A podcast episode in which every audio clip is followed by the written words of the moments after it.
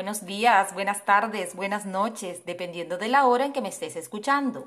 Mi nombre es María Evelia Pérez y te doy la bienvenida al episodio número 36 de mi podcast Tu amiga la Constancia, el programa en el que te doy consejos, recomendaciones, sugerencias para lograr lo que hasta ahora no has sido capaz de lograr por no haberte hecho amigo o amiga de una señora muy importante que se llama Doña Constancia que es la madre de nuestros hábitos. Por aquí estoy de regreso después de un periodo de muchísimo trabajo a nivel laboral que me impedía sentarme a reflexionar con ustedes. Ya ha bajado un poco la ola de trabajo y me apetece de verdad volver a estar aquí compartiendo con ustedes este pequeño espacio de crecimiento personal y profesional.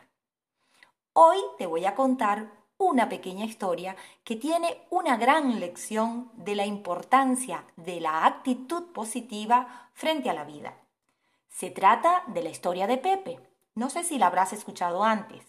Es una historia anónima que está circulando por internet. Vamos a comenzar.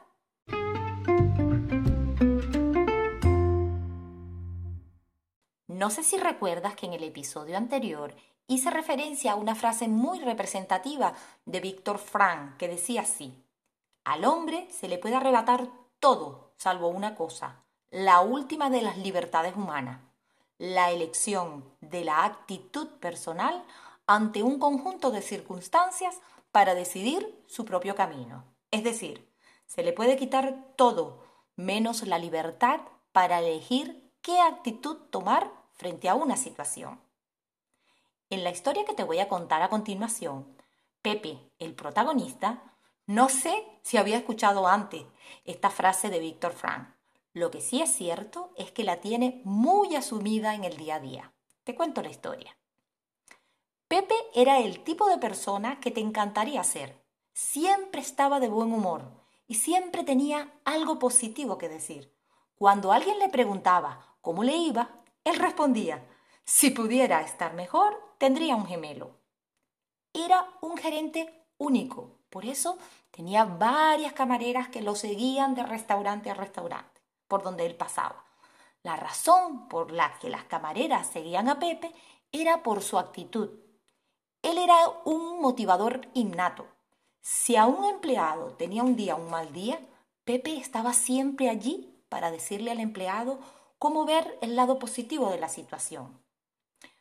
Ver este estilo realmente me causó muchísima curiosidad.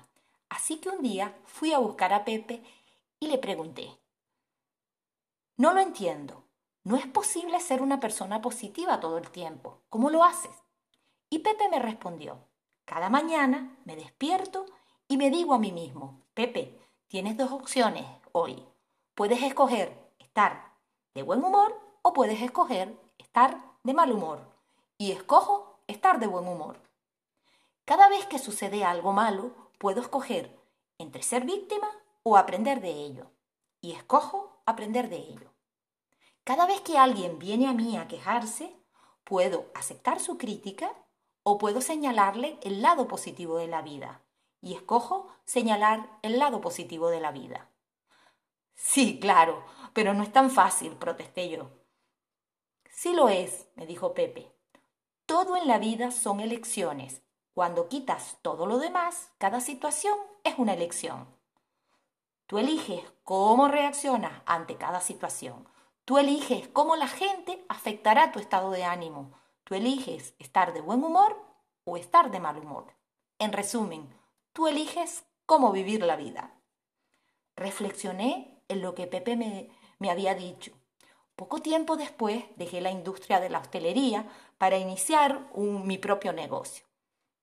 Perdimos el contacto por mucho tiempo, pero con frecuencia pensaba en Pepe cuando tenía que hacer una elección en la vida en vez de reaccionar contra ella. Varios años más tarde me enteré que Pepe hizo algo que nunca se debe hacer en un negocio de restaurante. Dejó la puerta de atrás abierta y una mañana fue asaltado por tres ladrones armados.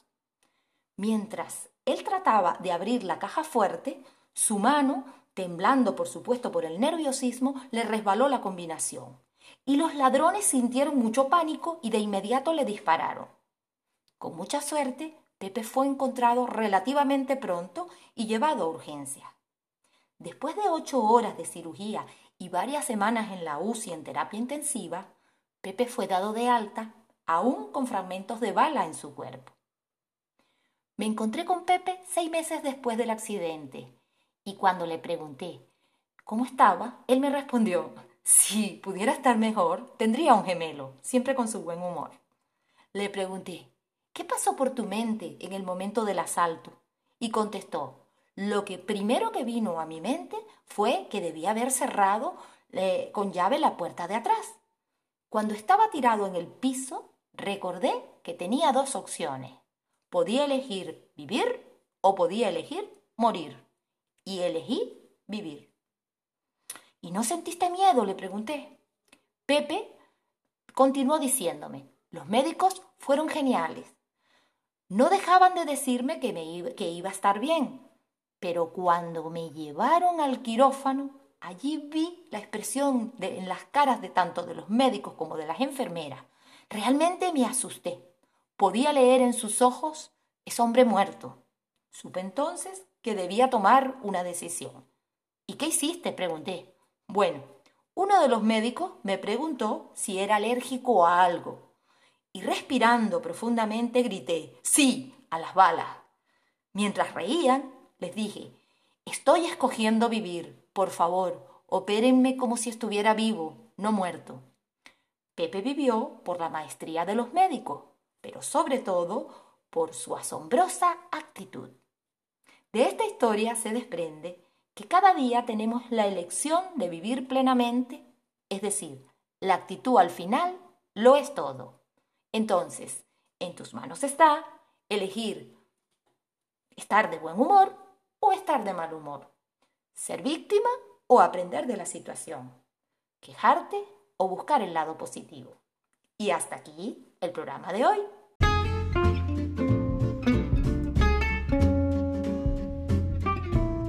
Recuerda siempre que hacerte amigo o amiga de la constancia es el primer paso que tienes que dar hoy y repetirlo a diario. Si puedo, si soy capaz de ser constante, ahora y siempre. Y hasta aquí este podcast. Muchísimas gracias por permitir expresarme, gracias por escucharme y darme la oportunidad de llegar a tu mente y a tu corazón. Te espero en otro episodio más.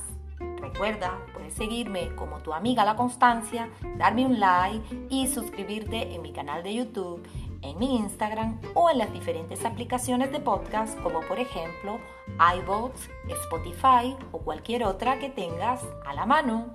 Adiós, hasta el próximo episodio.